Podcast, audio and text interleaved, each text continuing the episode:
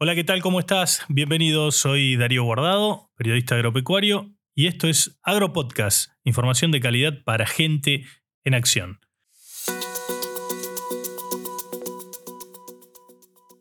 En este episodio vamos a hablar con Lara Giuliani, ingeniera agrónoma, productora ganadera de General Rivas en el partido de Suipacha, en la provincia de Buenos Aires, especialista en bienestar animal y aplica las Cotech, que son las tecnologías aplicadas a la actividad pecuaria.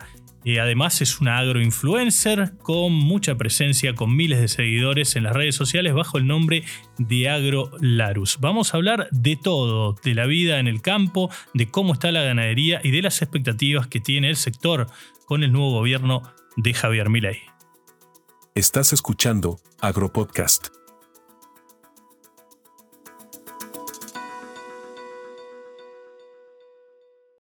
En Corteva AgriScience, la sostenibilidad es más que una palabra. Representa quiénes somos y lo que hacemos. Es la base de nuestro futuro. Un futuro que estamos construyendo ahora. Juntos, estamos presentes siempre.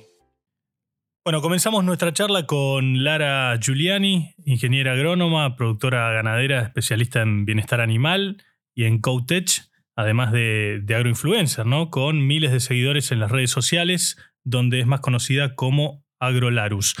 Hola Lara, ¿cómo estás? Bienvenida. Gracias por este contacto con AgroPodcast. Por favor, a ustedes, muchas gracias por la invitación, un placer estar acá. Bueno, la, pregunta obligada para arrancar, ¿qué expectativas tenés como productora, como integrante del sector agropecuario, de la nueva generación de productores, eh, con el nuevo gobierno de Javier Milei? La verdad que tenemos mucha expectativa, tenemos esperanza, eh, se supone que es este gobierno es más pro del campo, eh, para estar a favor. No creo que saque ya las retenciones porque la verdad que necesitan plata para, para bancar todo lo que no hay plata. y, y, bueno, pero a futuro imagino que si se arreglan las cosas va, va a mejorar tanto el tema eh, retenciones por el tema de, agricultura y bueno, por ganadería que también uno pueda vender con quien quiera, como decía mi ley, que uno mismo pueda negociar, ¿no? Con la gente de afuera. Bueno, por lo pronto... Y el precio que uno quiera y el dólar o moneda que uno quiera. Claro, y por lo pronto han, por lo menos las señales que ha dado el, el nuevo secretario de Bioeconomía, Fernando Vilela, es que al menos se van a eliminar todas las restricciones para exportar que había. Eso en el caso de la carne es una buena noticia, ¿no? Para el productor. Y la verdad que sí. Bueno, de paso digo, Fernando Vilela fue decano de mi facultad, de Facultad de Agronomía de la UBA. Claro. Así que lo conocemos y sabemos que es un genio, es muy... Eh, sabe de lo que habla. Así que en eso tengan fe que, el hombre sabe. O sea, está, en buenas manos para vos el, el, agro en, la, digamos, en cabeza de Fernando. Sí, al igual que el CONICET, que también Daniel Salamone, que también fue profesor nuestro, que es un cráneo, un genio que, que clonó la primera ternera de Argentina, que se llama Pampita. Eh, también está, va a estar está a la cabeza del CONICET, así que hay un montón de gente de, la UBA que, que por suerte eh, se ve que lo asesoraron bien en quién poner al frente de las entidades y bueno, estamos tranquilos y, contentos, ¿no? Porque los conocemos y sabemos que hicieron grandes carreras. Lara, ¿cómo comenzaste vos a, digamos, primero a estudiar, pero después ya te, te, volcaste directamente a la ganadería? Te criaste en el interior de la provincia de Buenos Aires, sabemos que viviste también en Misiones. Contanos un poco cómo fueron tus comienzos como productora. Bueno, yo nací en Capital Federal, me recibí de ingeniera agrónoma eh, y me fui a trabajar en el 2008 a Córdoba. Ahí conocí, conocí a mi marido. Después nos fuimos a vivir en el 2011 a Misiones, que él es oriundo de allá y nos fuimos a vivir allá. Eh, después 2017, cuando mi tía, con mi papá y mi tía son los dueños del campo, cuando mi tía enfermó, que ya no pudo manejar más el campo, bueno, me tuve que hacer cargo yo y me hice cargo 100% y bueno, de ahí me vine directamente. Yo en verdad, antes de irme a trabajar a Córdoba, quería irme a trabajar al campo, nuestro familiar, y bueno, obviamente, viste que les cuesta a la gente grande delegar un poco y era mientras esté vivo yo, lo manejo yo, dije, ok, me fui. y después cuando me necesitaron, dije, bueno, este, esta es mi oportunidad de demostrar que realmente todo lo que, que estudié y que aprendí lo puedo aplicar acá. Y bueno, y la verdad que fui aplicando de a poco y mostrando los números a mi viejo, y mi viejo lo fue aceptando, y lo fue entendiendo. Y hoy con los ojos cerrados me deja el campo que lo maneje como quiera, que, que ve que, que rinde. ¿Vos, vos tenés eh, qué tipo de hacienda ahí en el campo? Yo tengo Angus y hago cría y recría. Ah. La recría que hago es de las vaquillonas porque hago reposición propia. Los machos los vendo, no, porque justo adentro y empecé, bueno, primero empecé a, mm, a, vender todo lo que no, no, no correspondía, lo que no tenía, las vacas que no tenían dientes, las que no quedaban preñadas, eh, las que tenían cuernos, las que eran de diferentes colores, pata larga, bueno, hice una selección importante y después hice un año, el primer año que pude hacer novillo, eh, lo pude engordar a pasto, lo vendí y después vino la seca. Así que desde hace tres años que no puedo hacer engorde ni mm, de novillo, digamos. Pero bueno, estoy haciendo la reposición y como la verdad que la genética que estamos haciendo es cada vez mejor, eh, porque me hice un curso que se, de, ahí en la Asociación de Angus, de jurado de Angus, eh, me hice un mejor ojo para elegir los toros. Claro. Y de, bueno, de ciertas cabañas y bueno, eso fui mejorando eh, la calidad de los toros y ahora tengo mejores terneros. ¿Y vos te dedicas? Con mayor, perdón, mm. mayor peso al destete, mayor calidad, mayor mejor fenotipo. Y, bueno, y todo eso em, influye en que vos tengas un, un, un, mejor rodeo y a partir de ahí mayor valor agregado porque el de las vacas comunes que tenemos ahora son madres Angus seleccionadas.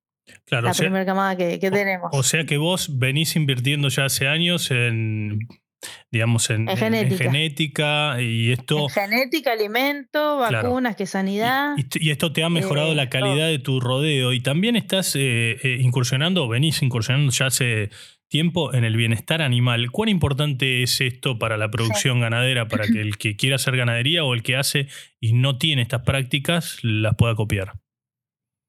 Mira, para mí es importantísimo el bienestar animal, ya en dos puntos te digo que, es clave cuando lo ves.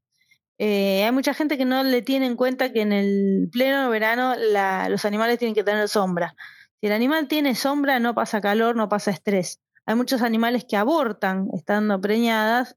Eh, las vacas abortan, ¿por qué? Porque es tanto el estrés que tienen que, al no tener sombra abortan, porque primero es su cuerpo y después sigue el feto o no adentro.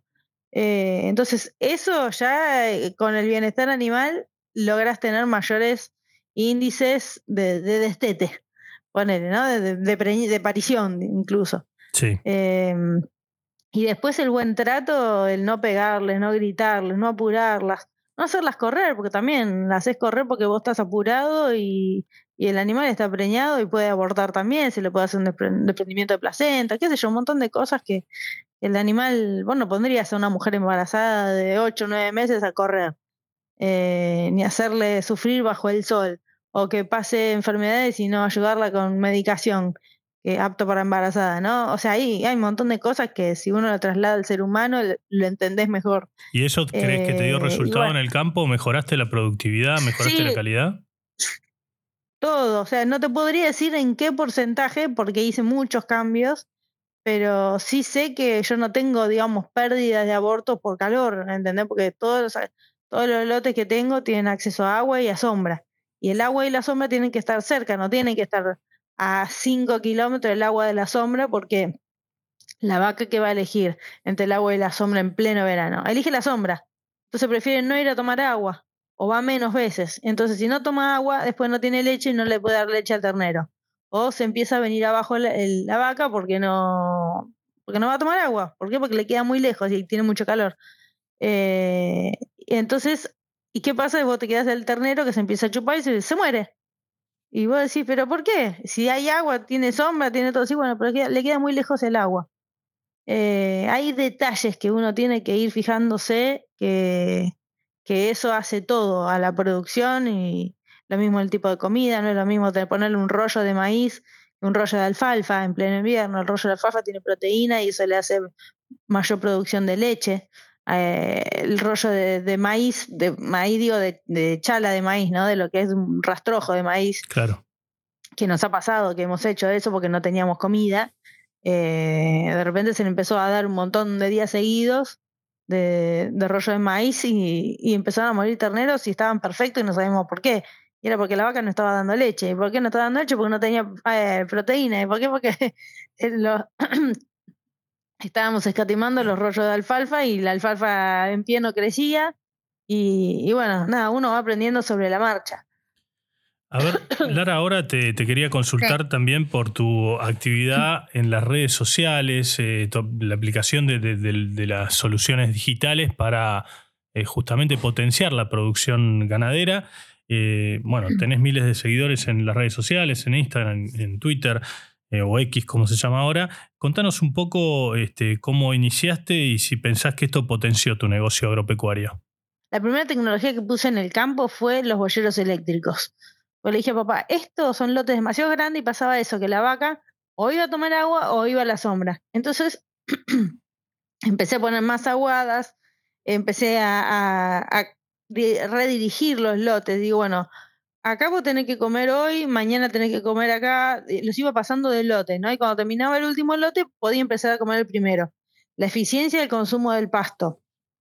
Eso me cambió la vida a nivel em, alimentación y comer, que coman mejor calidad de vida, que no elijan las especies que ellas quieren porque me terminan matando, porque comían siempre los tréboles, lo más rico, ¿viste? Y después me comían las gramíneas. Bueno, cada lote tiene una salida, un pasillo que va o a la sombra o al, o al agua. Eh, y los caminos esos tienen que ser no más de 600 metros, porque si no la vaca no lo camina. Eh, empecé con eso, después empecé eh, con el tema del pesaje, quería ver cómo iban creciendo los animales. más, no te digo para tomar la eficiencia de conversión, pero vos sí te das cuenta que el animal que era ternero, ¿no? Cabeza, cuerpo y cola, por ahí tenía un ternero que era cabeza y era re chiquitito comparado con el resto. Y vos decís, ah, y este seguramente si lo ves ojímetro, decís, ah, este debe ser uno de los últimos que nació. Y vos le ves después la caravana, cuando lo tenés identificado, eh, y vos decís, no, este es uno de los más grandes. Bueno, este se va. ¿Entendés? Te lo vendés, no te lo vas a quedar como madre. si es ternera. ¿Por qué? Porque esto me va a dar genética chiquitita. Y yo lo que uno quiere es meterle kilos al animal. ¿Entendés? Entonces, tenerlos identificados, trazabilidad y después el pesaje para saber, para identificar, para ver, decir, bueno, este animal tendría que estar creciendo en kilos, está bajando. ¿Qué le pasó? ¿Estará enfermo? Bueno, puede estar enfermo. O si vos tenés tropas, poner que compres tropas de animales para engordar y después vender. Bueno, esa tropa en general, tiene mayor eficiencia de conversión que la del lado que vos compraste, ¿a, qué, a qué proveedor le seguís comprando? ¿Al que te aumenta el, ternero a 700 gramos por día o al que te aumenta 900 gramos por día? Y le, dándole la misma comida. Y al que te aumenta más. ¿Entendés? Entonces, todos esos datos son importantísimos a la hora de... Son a veces herramientas que en el momento decís, uy, bueno, es cara. Pero es una inversión que a vos te salva porque vos manejás millones de pesos en animales y no podés dejar de, tomar decisiones. Eh, yo en el, instante tomo decisiones. Me pasó la vez pasada eh, de que tenía vacas eh, preñadas, ¿no? Y todas, yo las la estaba pesando a todas para ver cómo estaban y todas me habían aumentado en un promedio de 40 kilos. Y de repente había una que había aumentado 100 kilos dije, esta está vacía. ¿Por qué? Porque hizo, conversión a kilo de carne en vez de, de convertirlo en ternero. Y, estaba justo el veterinario ahí y dije, hacele un tacto, por favor. Evidentemente esa estaba vacía. Esa que hice la descarté. ¿Entendés por qué? Porque esa vaca por algo no se preñó. Estaban, todas las que dejado estaban todas vacías. Bueno, por algo esa eh, abortó y no sabemos por qué. Y bueno, nada, listo, se descartó. Eh, Lara, y ahora volviendo a, las redes sociales en sí, este, ¿cómo, ah, cómo, aplicás esto a tu negocio agropecuario y si crees que lo potenció? ¿Vos te sentís un agroinfluencer? Bueno, a partir de todo esto que yo fui tomando datos y, y, viendo que funcionaba, lo empecé a mostrar en las redes previo a la pandemia, 2019, por ahí empecé, ¿no? Y a la gente le empezó a gustar y le empezó a servir lo que yo mostraba, porque decía, uy, mira, a mí me pasa lo mismo, ah, che, ¿en serio bueno esto para probar tal cosa?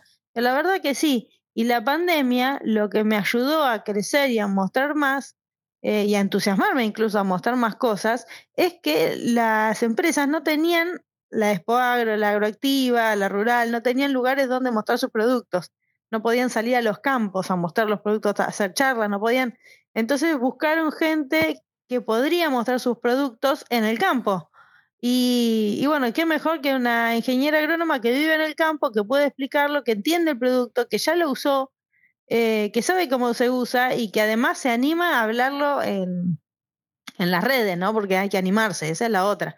Y mujer, que es algo raro también de ver, una mujer en el campo eh, que lo use. Entonces, como decir, bueno, si lo puede usar una mujer, varias de las cosas, como las varillas que yo pongo metálicas, que las puedo instalar yo misma, cualquiera lo puede hacer, ¿entendés? Entonces, si bueno, no hace falta que yo tenga tanta fuerza para poner y hacer un alambrado contra un hombre. ¿Entendés? Entonces hay, ahí un montón de mujeres eh, urgentes, ay, yo quiero comprar este, lo otro, ¿cómo hago acá? Bueno, qué sé yo, y, gente también que está, chicos que están heredando de campos que no, por ahí no tienen nada que ver con ellos con el rubro, pero sus padres sí y lo heredaron y lo que no les queda otra que manejarlo y aprender de estas redes eh, ver cómo se hacen las cosas le sirve un montón. Y a mí, yo no tengo ningún problema y, ah, contesto absolutamente todos los mensajes. Todos, ¿eh? ¿Y qué criterio, tomo el tiempo de subir los mensajes. ¿Y qué criterio utilizas para, para generar los contenidos, para subirlos? ¿Cómo elegís esos contenidos? Mira, hay cosas que se me ocurren.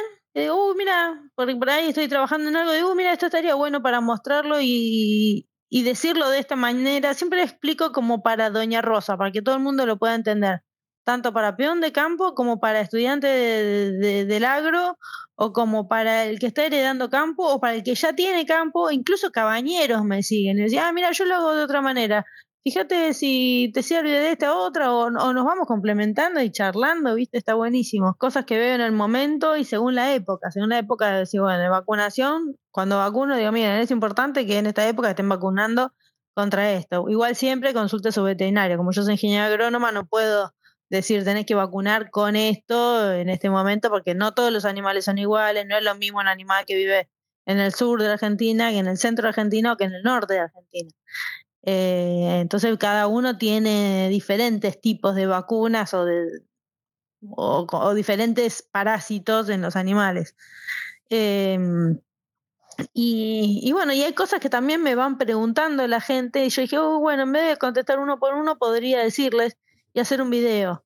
Eh, qué sé yo, se, se, me van ocurriendo, se me van ocurriendo cosas que a mí por ahí me hubieran gustado que me muestren y que sería más fácil en la facultad que te muestren cómo se hace, porque vos salís con el título y con todas las herramientas como para salir al mundo a decir, ah, bueno, ahora entiendo todo. Pero cuando llegás al campo te encontrás con otra realidad y, y la verdad que te pegás 800 mil golpes contra la, la, pared, vamos a decir, contra los árboles. Porque ¿Y, qué, es lo que, lo que más, qué es lo que más te pregunta la gente en las redes?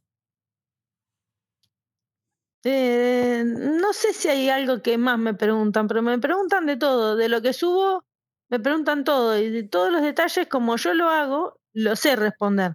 Incluso te, te digo, mira, esto sirve para esto, esto no te va a servir para lo otro, si eh, les asesoro incluso para su propio campo, porque yo tengo un brete, ponele, ¿no? De punta a punta, hecho de, no sé si puedo nombrar las marcas. Em, sí, sí, nombrarlas, tranquilo. ¿Sí? Bueno, de, de FarmKeep, ¿no? Que era el sueño de mi vida tenerla de punta a punta. Yo empecé comprándolo de a poco y me llevó cuatro o cinco años terminarlo. Cuatro comprarlo y cinco hasta que terminé de hacer todos los corrales y demás. Y yo le digo a la gente, mirá, si vos no tenés tanta plata, digo, no hace falta comprar todo. O sea, todo es un lujo y para alguien que tiene muchos animales. Ese era mi sueño de mi vida, pero ponele con la casilla y ya tener un techo, ya es lo ya te cambia la vida.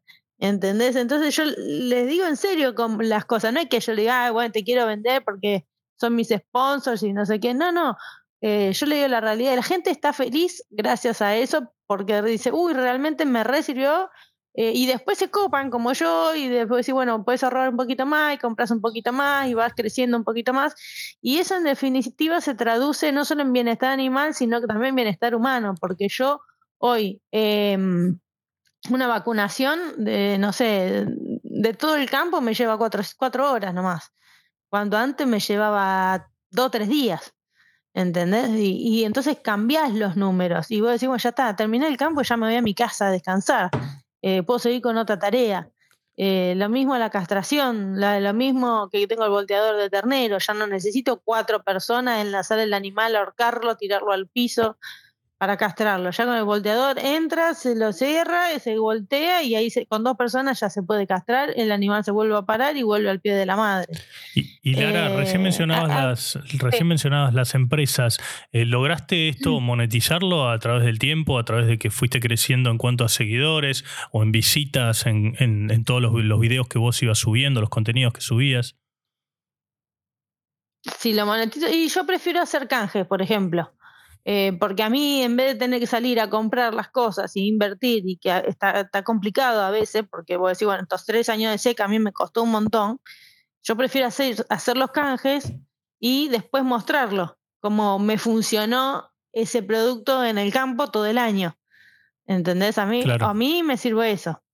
Hay gente que vive de, las plata y de la publicidad de, de mostrar lo que sea. Yo no muestro marcas que no correspondan a ganadería o, a algo de campo eh, y que no sean conocidas desde hace muchos años. Eh, o sea, tienen que tener eh, conocimientos de hace muchos años en el mercado y que tengan espalda económica, cosa de, que no, no sea alguien nuevo que tenga 200 seguidores y de repente te quiera vender algo y vos decís, ¿y quién es este? No sé, viste, si, si vos después le mandas la plata y no te mandan el producto, después quedas mal vos, o sea, queda mal yo que lo estoy promocionando. A mí no me mueve la aguja vender una publicidad de, cualquiera. ¿Entendés? Yo muestro lo que, sé, que realmente funciona, las marcas que realmente funcionan, que están años en el mercado y que yo las vengo usando hace años. Entonces, bueno, nada, no, nos pareció bien a todos que, que, al dueño de, la empresa le, le, sale al costo darme el producto y a mí me sirve porque no tengo que gastar. Y, a la vez le hago publicidad todo el año o todo el tiempo que el producto eh, funcione. ¿Entendés? De por vida. y cada vez que lo uso estoy ahí en el campo y lo muestro. ¿Entendés? Eh, y en diferentes ocasiones, no es que lo muestro una sola vez, me pagar por ese momento y ya está. Eh, a mí me resulta más así. Lara, ¿y, cómo es un día de Lara Giuliani en el campo? Y tenés un día, mira, te voy a decir, un día de lluvia y un día de sol. Como el día de lluvia hace rato que, viste, no teníamos lluvia, así que como que medio me olvidé. Ahora últimamente está lloviendo y es como que es raro también, viste. si otra vez no puedo salir afuera, tres días de lluvia seguido, ¿qué hago?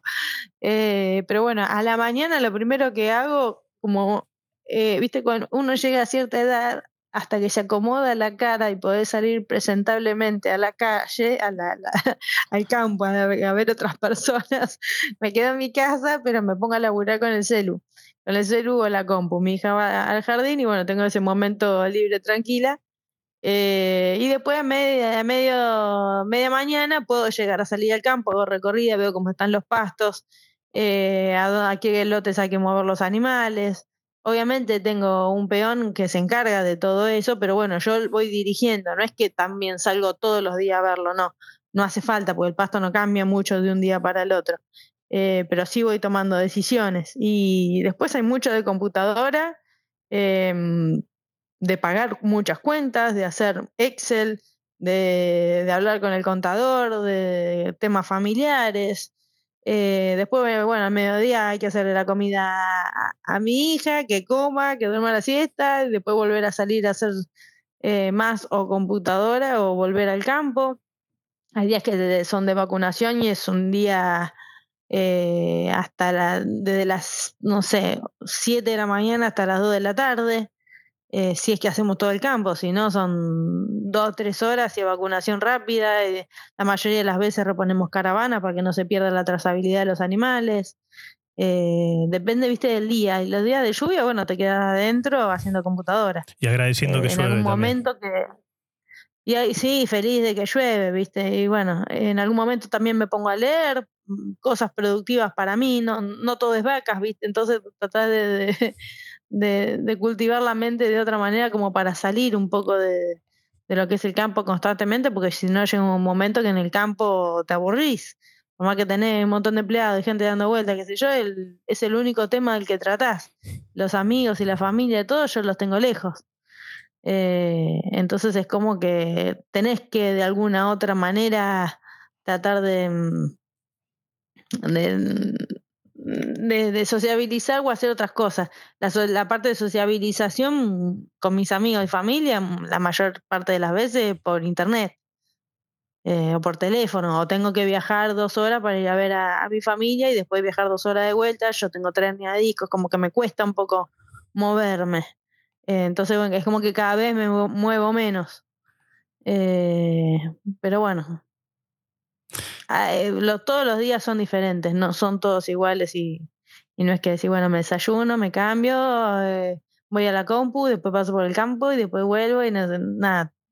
Hay que tener que salir corriendo porque pasó, hay una vaca que no puede parir, salimos todos corriendo llamando veterinario y estamos todos ahí adentro del verete tratando de, ayudar a la vaca y no puede parir normalmente, tiene que ser cesárea y si no, bueno, de la ayuda y hay que ir a ver si está el ternerito mamando o si no está mamando y si hay que llevarlo al corral y que este, que el otro, bueno, qué sé yo. Eh, todos los días es una, un, tema distinto. Bueno, Lara, te, agradecemos infinitamente eh, este contacto con AgroPodcast eh, y bueno, vamos a seguir charlando seguramente más adelante sobre tu vida como productora y, y tu vida en el campo y contándonos un poco qué pasa con la ganadería en la Argentina. Bueno, muchísimas gracias por, por este espacio, por visibilizar el campo y que, y que bueno, que ojalá que, que cambie un poco la cosa para nosotros también, porque el productor ganadero y agrícola somos lo que peor la estamos pasando, no nos llega todo lo que se supone que nos tendría que llegar y, y que piensa que somos los oligarcas malos, no es, no es así producimos comida, es lo que sabemos hacer y, queremos hacerla de la mejor calidad posible porque todos comemos alimento y queremos estar sanos. Así que bueno, gracias por, por mostrarnos. Bueno, ahí pasaba entonces Lara Giuliani, productora ganadera aquí en Agropodcast. Llegamos al final de Agropodcast, te agradecemos que nos hayas escuchado y te esperamos dentro de siete días cuando volvamos a publicar nuestro nuevo episodio. Chau, que la pases muy bien. Escuchaste Agropodcast. Conducción, Darío Guardado. Producción, Big Tecnia, Contenidos Digitales.